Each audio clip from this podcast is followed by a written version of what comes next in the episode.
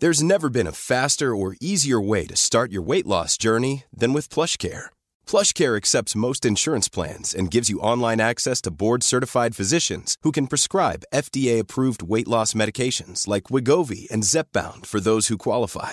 Take charge of your health and speak with a board-certified physician about a weight loss plan that's right for you. Get started today at plushcare.com slash weight loss. That's plushcare.com slash weight loss. plushcare.com slash weight loss.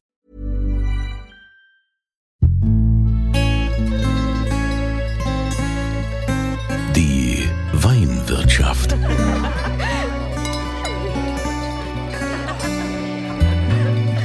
Das schöne Leben mit Andreas Kunze. Willkommen in der Weinwirtschaft.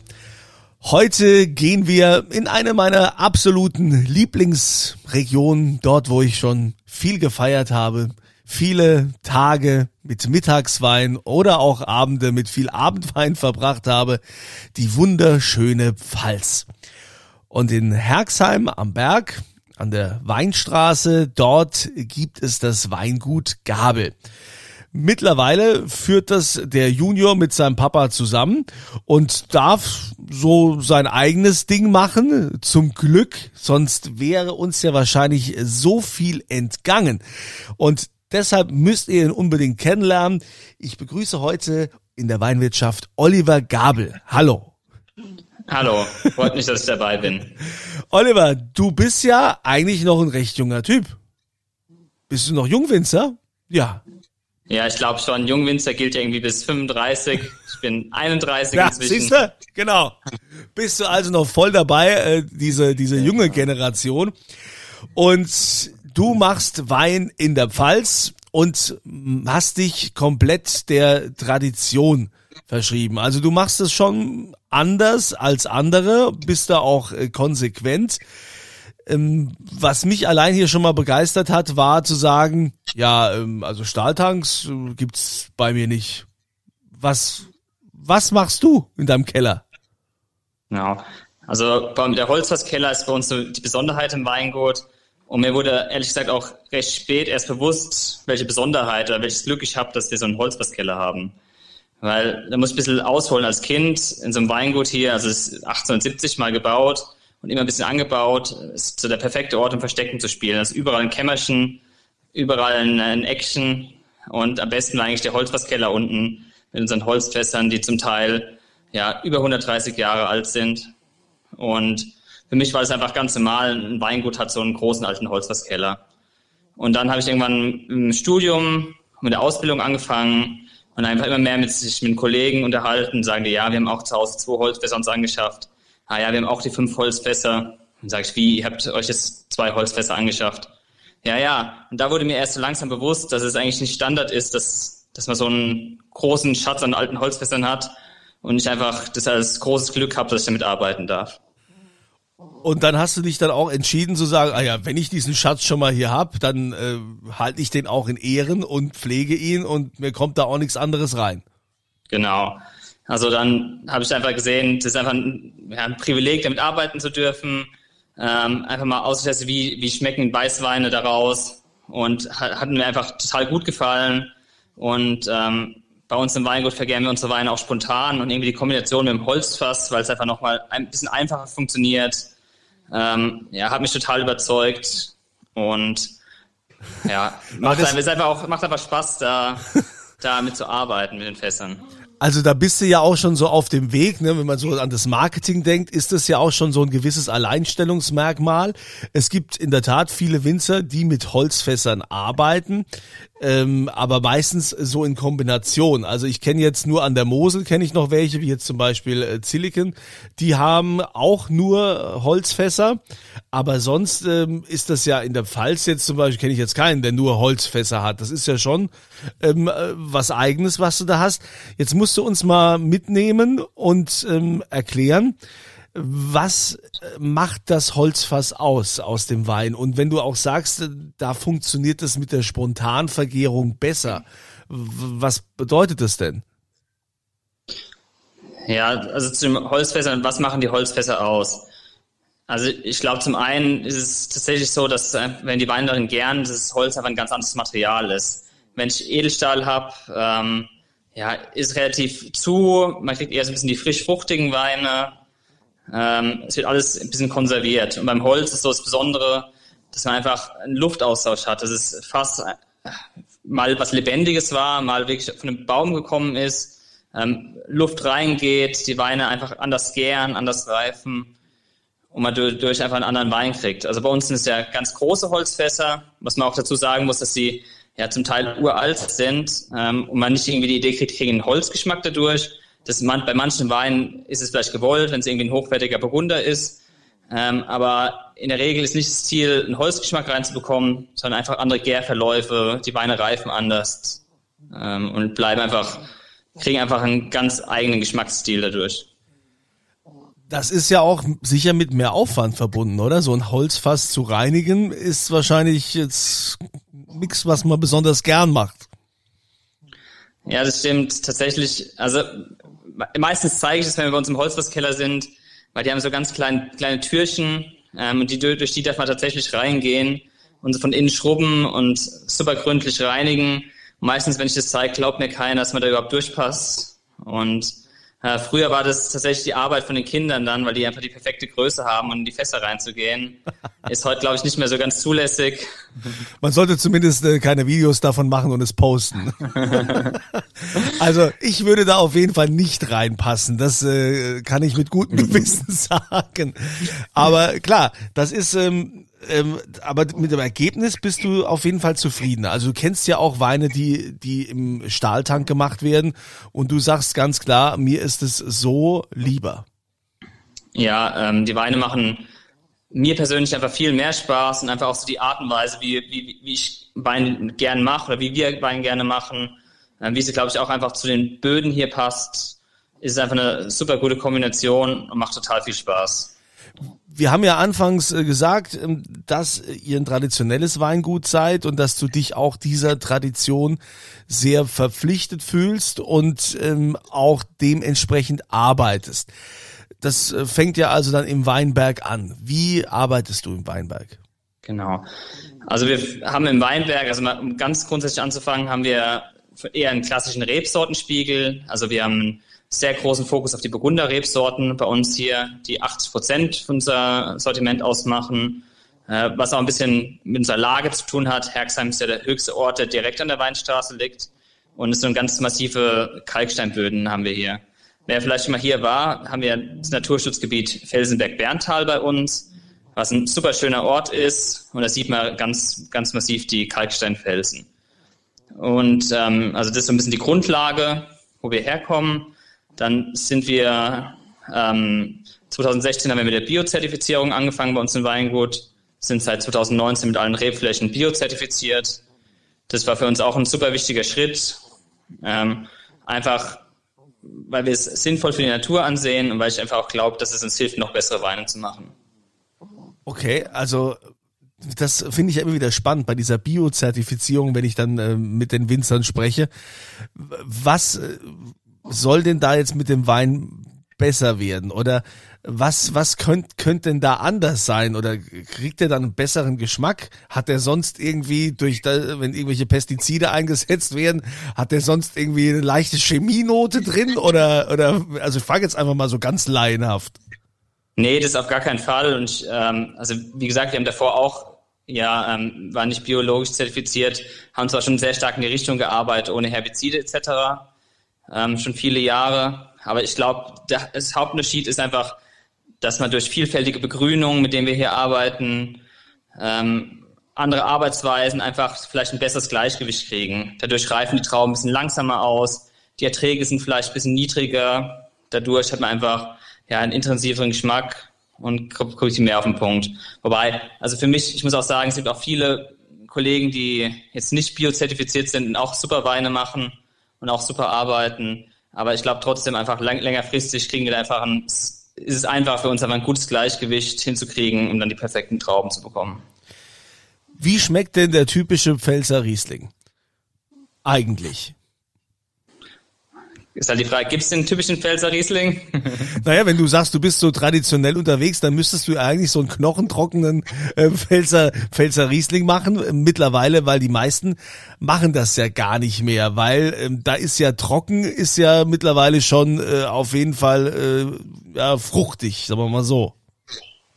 Ja, also unser Riesling schmeckt, schmeckt schon typisch, hat eine schöne Saftigkeit und was glaube ich auch bei uns die Rieslinge so ein bisschen ausmachen, dass einfach durch das lange Hefelager im Holzfass einfach schön Struktur, schön Schmelz bekommen ähm, und einfach ja nicht viel Alkohol brauchen und trotzdem viel Druck haben. Ich glaube, das macht es so, macht so vielleicht besonders. Wie, ähm, ihr habt ja quasi verschiedene Zertifizierungen also, oder oder selbst, wo ihr sagt, ihr habt äh, Ortsweine La oder Gutsweine, Lagenweine und Genau, also wir haben auch, also die Gutsweine ganz klassisch, die Einzellagenweine, die bei uns einfach aus den besten Weinbergen kommen, wo wir Jahr für Jahr unsere besten Weine rausmachen. Und zwischendrin die Ortsweine haben wir nicht, weil in den drei Orten, die wir arbeiten, also Herxheim, Bissersheim und Kirchheim, die sind sich so ähnlich von den Böden. Also sind alles Kalksteinlagen, mal ein bisschen mehr mit Lehmlöss, mal ziemlich karge Böden. Und wenn ich jetzt dann gerade von unseren Burgundern, die in allen drei Orten wachsen, Unterschiede machen würde zwischen den Orten, wenn es irgendwie gewollt. Das heißt, das sind wir im Mittelsegment, haben wir einen anderen Weg gegangen und haben so eine gewisse Lagenselektion. Das heißt, dann nehme ich einfach zwei, drei Lagen, die einfach jedes Jahr viel Spaß machen, einfach noch ein bisschen stärker sind wie die Gutsweinweinberge und die kommen dann zusammen. Was hat dich denn inspiriert? Also ähm, dein, dein Vater ist ja noch mit im Betrieb drin und der hat dir ja auch gewissermaßen freie Hand gelassen. Was hast du denn anders gemacht als er oder wo ist deine Handschrift zu erkennen? Also er ist bei mir noch im Betrieb, bin ich auch ganz froh. Wohnt zwar nicht mehr hier auf dem Weingut ähm, und halt die Bereiche haben sich ein bisschen verschoben. Er ist inzwischen ganz viel im Weinberg draußen, ist ein bisschen unser Außenbetriebsleiter und hat auch mega Spaß dabei gehabt, unseren Betrieb auf Bio umzustellen. Also da kann ich richtig dankbar sein, dass mein Vater nicht so ein Nörgler oder Bremser ist, sondern einfach total viel Spaß auch mit den neuen, neuen Projekten entwickelt und eher noch dann noch weiter mit vorangeht. Ähm, das ist einfach was, wo ich auch nicht als selbstverständlich ansehe und super glücklich bin darüber. Aber zu den Sachen, die wir geändert haben. Also wir hatten früher mal so den klassischen Pfälzer Rebsortenspiegel, ähm, hatten irgendwie bei 20 Hektar 20 Rebs, Rebsorten. Ähm, weil mein Vater auch zusätzlich noch sehr experimentell war, weil das probiert hat, man das. Aber damals, also ich bin 2014 habe ich hier angefangen. Äh, meine Schwester war damals noch im Betrieb dabei. Und da haben wir gesagt, ja, wir machen zwar super viel, aber eigentlich wissen wir, was wir am liebsten machen, was hier am besten wächst. Und warum machen wir dann die anderen Sachen?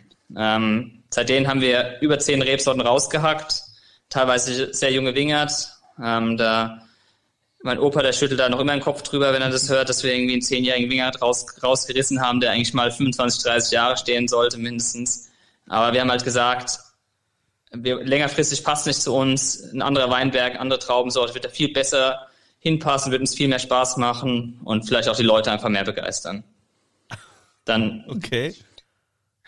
Genau. Dann ähm, haben wir einfach die Spontangärung wieder komplett eingeführt hier. Also wir haben 2011 das erste Mal wieder experimentiert, dass wir gesagt haben, wir nehmen keine Hefe, sondern gucken mal, was passiert, wenn wir die Weine einfach von selbst gären lassen. Und einfach Schritt für Schritt mehr etabliert. Und inzwischen kann man sagen, dass wir fast ausschließlich spontan vergären. Nur wenn mal irgendwie so ein Wein gar keine Lust hat, weiter zu gären, kriegt er mal vielleicht eine neutrale Hefe, ähm, die, die den Wein trocken macht, weil wir einfach halbtrockenen Weißburgunder beispielsweise, glaube ich, nicht an die Leute bringen würden. ja, ja.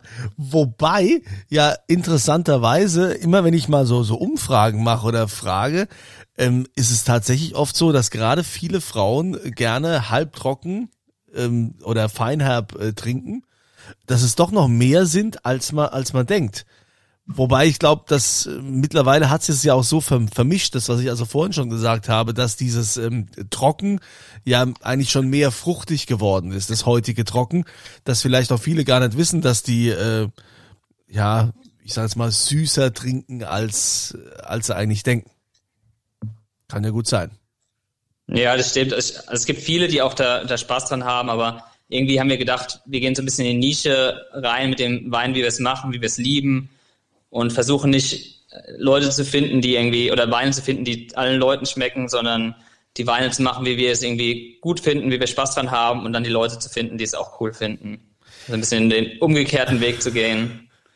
Ja, jetzt bist du ja noch gar nicht so lange im, im Weingut. Ähm, wie hast du das denn jetzt auch vor, quasi mit der, mit der Lagerfähigkeit? Es ist ja immer wieder so, dass, dass welche sagen, ähm, wir legen so ein paar Jahrgänge auch zurück oder halten den Jahrgang erstmal zurück, bis wir den äh, auf den Markt geben, was natürlich wirtschaftlich immer so eine Frage ist, wer kann das eigentlich, weil es ist ja sehr kostspielig, das äh, zu lagern und äh, auch jetzt keinen wirtschaftlichen Ertrag zu haben.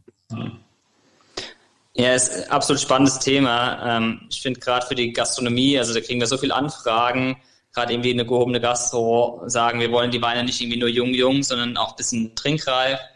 Ähm, muss ich zugeben, machen wir noch viel zu wenig ähm, lagern zwar schon unsere Lagenweine jeden, Jahr, jeden Jahrgang irgendwie mal 60, 120 Flaschen, aber es könnte man tatsächlich noch mehr machen. Ähm, aber beim Spätburgunder, was bei uns so die wichtigste Rebsorte eigentlich ist, haben wir eine Reserve von unserem Lagenwein und die bringen wir tatsächlich immer erst nach fünf Jahren auf den Markt. Nach das heißt, Jahren. der 215er, der inzwischen aber schon ausverkauft ist, der kam erst im September 2020 raus. Und da sagen wir, ja, wir wollen den Weinen einfach echt die Zeit geben, die sie brauchen, weil es auch ja, hochwertige Weine sind, die auch ein bisschen was kosten. Und wenn die dann zu früh aufgemacht werden, sind auch die Leute dann, glaube ich, einfach enttäuscht, ähm, weil sie ja den Wein einfach nicht am Höhepunkt kriegen, einfach viel verschenken. Und irgendwie die Idee, den Kunden zu sagen, kauft den Wein und legt den weg, dann, dann zwei Jahre und danach wird aus Weglegen dann eher zwei Monate bei denen zu Hause, was ja auch klar ist. Ja, das äh, kennt man, wobei ich vergesse manchmal Weine, das stimmt, ich vergesse es. Aber ich finde in der Tat, dass auch, ähm, ich weiß nicht, es ist vielleicht auch nicht mehr zeitgemäß so, dass man, dass man zu Hause äh, einen Weinkeller hat oder Weinkühlschrank und dann äh, die Flaschen äh, so bei großen Gewächsen eine Subskription macht und dann die Flaschen da ewig liegen lässt. Ich denke schon, dass auch der Trend dazu hingeht und dass es auch einen Markt dafür gibt, dass die Leute auch gerne gereifte Weine im Restaurant äh, trinken wollen. Weil du hast ja oft auch das Problem, dass du zu Hause jetzt gar nicht so das perfekte Gericht, was dazu jetzt passen würde, selbst kochen kannst. Oder wann hast du denn auch den Zeitpunkt, um sowas mal genießen zu können? Ja, da ist es doch schon im, im Restaurant eigentlich schöner. Und ich denke, da, da müsste man irgendwie einen Konsens finden zwischen den Winzern und auch den Gastronomen, dass das irgendwie bezahlbar ist. Ja, also es bringt ja auch nichts, wenn der, wenn der Konsument am Ende für eine, für eine Flasche, für einen großen Riesling da jetzt 120 Euro für die Flasche bezahlt. Das macht er vielleicht einmal und dann war's das, ne? Also ich finde, da müsste man irgendwie irgendwie hinkommen, ne? Und ich meine, du bist noch jung, ja, du bist engagiert, du könntest doch die Gastronomie da ein bisschen bekehren. Ja, nee, es gibt tatsächlich echt viele, die auch da Lust drauf haben und ich kenne auch einige Kollegen, die es schon konsequent machen. Das Problem ist, gerade bei den Jahrgängen, die am besten sind, die man am liebsten weglegen will, die kommen dann immer so gut an und dann will der noch ein bisschen was und der noch ein bisschen was und dann muss man immer kämpfen, dass man, dass man wirklich sich zusammenreißt und noch was, äh, was liegen lässt, bevor man alles rausgibt. Ähm. Ja, gut, kann ich verstehen. Da reißt dann jeder und sagt, ja komm, jetzt hast du noch was, gib mir doch noch was und so. Ja, genau. ist, schon, ist schon klar, dass es so läuft. Ja, gibt's denn, was sind denn so deine Pläne noch so für die Zukunft? Ja, wir haben also ein paar, paar spannende Pläne, dass wir einfach, ja, Weinbergsprojekte, also was wir, was wir gemacht haben, was wir dieses Jahr das erste Mal rausbringen, es ist kein Plan, aber es ist, kommt jetzt neu, da haben wir auch was Neues, ist, dass wir einfach uns überlegt haben, wo wir unsere Weinberge pflanzen und wie wir sie pflanzen. Also wir haben eine Lage, das ist ein bisschen Nordhang und äh, mein Opa hat immer gesagt, ja, der wird kein, der wird kein Riesling reif. Da wird kein Riesling reif, der wird kein Spätburgunder reif. Es waren eher so die Lagen, wo man Müller-Thurgau reingestellt hat für die einfachen Weine. Aber inzwischen ist es so, dass man ja jedes Jahr früher mit der Weinlese beginnt, dass inzwischen schon Standard ist, dass man irgendwie die Sektgrundweine im August holt und dass alles sich nach, vor, nach vorne zieht. Und da haben wir uns gedacht, warum gehen wir, gehen wir nicht den Weg zurück, bevor wir unsere Top-Weine immer mega früh holen und gehen einfach mal in die ganz kühlen, früher schlechten Lagen. Und äh, das haben wir dann gemacht vor sechs Jahren mit dem Spätburgunder. Und ähm, der Boden ist total interessant, weil der heißt, der heißt Steinacker. Und wenn man da, da reingeht, liegt einfach ja, abertausende oder unzählige weiße Kalksteine. Sieht echt richtig schön aus. Und ähm, wenn ein Weinberg neu gepflanzt wird, wird er häufig Tiefen gelockert. Und dann wird tatsächlich manche Kalksteine waren so groß, die mussten wir mit der Schubkarre rausfahren. Ähm, war total abgefahren. Und dann haben wir gedacht, normalerweise, was kann man nochmal irgendwie machen, um den besonders zu machen, im Weinberg? Und normalerweise pflanzt man so um die 5000 Reben pro Hektar. Und wir haben uns aber überlegt, wir pflanzen einfach mal das Doppelte.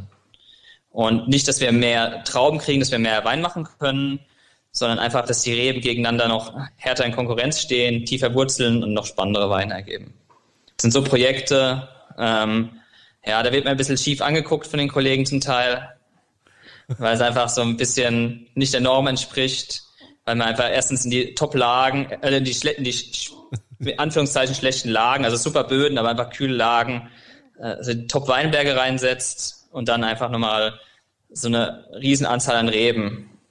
Naja, also ich äh, denke mal, der Erfolg bisher gibt dir ja recht in dem, was du tust und auch, dass du tatsächlich da ähm, auch sehr traditionell arbeitest. Ähm, ich bin mir auch sicher, dass wir da noch viel von dir hören werden. Jetzt wollen wir aber erstmal Wein probieren von dir und äh, einen ganz besonderen Wein, denn wir in der Weinwirtschaft seid es ja gewohnt, dass wir auch immer was verlosen. Und äh, jetzt wäre die Frage, ähm, bevor wir verlosen, ne, wir müssen ja immer die Frage beantworten. So, in welchem Ort befindet sich denn das Weingut Gabel? In welchem Ort in der Pfalz? Das bitte eintragen auf podcast.kunze.tv. Dort gibt es dann dieses Formular, wo man mitmachen kann und dann die Adresse und so weiter einträgt und dann immer die Frage zum aktuellen Podcast. Da also dann quasi reinschreiben, in welchem Ort sich das Weingut befindet. Und äh, der Oliver Gabel wird euch jetzt sagen, welchen Wein er hier zur Verfügung stellt, was ihr da gewinnen könnt. Ja. Also ihr bekommt in unseren Einzellagen Spätburgunder aus der Lage Honigsack. Ähm, ist einer unserer Top-Spätburgunder. Ähm, aus Terrassenlagen unterhalb vom Ort, handverlesene Trauben, spontan in offenen Holzbottichen vergoren und einfach, ja, für uns das Paradebeispiel, wie wir Spätburgunder sehen, ähm, viel Druck, aber noch mehr Eleganz. Mhm. Das klingt sehr vielversprechend. Also mitmachen, podcast.kunze.tv. In welchem Ort befindet sich das Weingut Gabel in der Pfalz? Das da bitte äh, hinschreiben, dann bei der Frageantwort und dann nehmt ihr automatisch teil an der Verlosung. Oliver, ich würde mich freuen, wenn wir dann irgendwann mal auch ähm, irgendwo in den Lagen auch mal stehen und dann äh, mal zusammen anstoßen und äh, auch den Wein da trinken, wo er produziert wird, würde ich, äh, beziehungsweise wächst. Und äh, wenn das auch alles wieder möglich ist, wir haben ja heute wieder über Datenleitung hier aufgezeichnet, also falls die Qualität nicht so ist, wie ihr das gewohnt seid, dann bitte ich das zu entschuldigen. Ich wünsche dir weiterhin viel Erfolg bei dem, was du tust und ich bin sehr gespannt, was wir alles noch von dir hören werden. Dankeschön. Ich ja. freue mich auch, wenn wir mal zusammen ein Glas Wein wieder unter gewohnten Bedingungen trinken können. Ja, und dass die Gläser niemals leer werden. Genau, das Wichtigste. Deshalb wünsche ich auch euch wieder jetzt in dieser Woche, lasst es euch gut gehen und immer volle Gläser.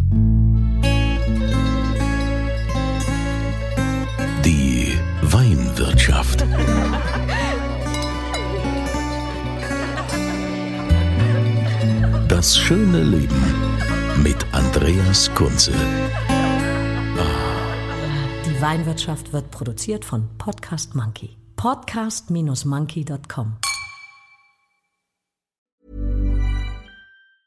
Ever catch yourself eating the same flavorless dinner three days in a row? Dreaming of something better? Well, HelloFresh is your guilt-free dream come true, baby. It's me, Kiki Palmer.